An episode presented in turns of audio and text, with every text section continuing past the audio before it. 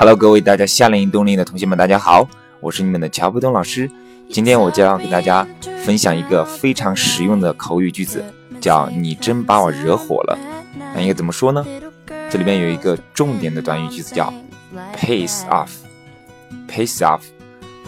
这句话完整的句子叫 “You really pissed me off”。You really pissed me off。那么当对方想要表达道歉的时候，应该怎么说呢？I'm terribly sorry, but I didn't mean that。实在对不起，但我不是故意的。好了，那么我们再次来拓展一下我很生气的各种表达方式。第一种，I'm very angry，非常简单的一种。第二种，I'm annoyed，我很苦恼。第三种，I'm furious，我很恼怒。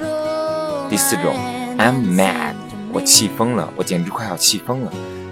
第五种，I'm worked up，I'm worked up，我很气愤。第六种，I'm in a temper，I'm in a temper，我很恼怒。好，以上就是六种不同方式表达我很生气，或者说表达我在生气。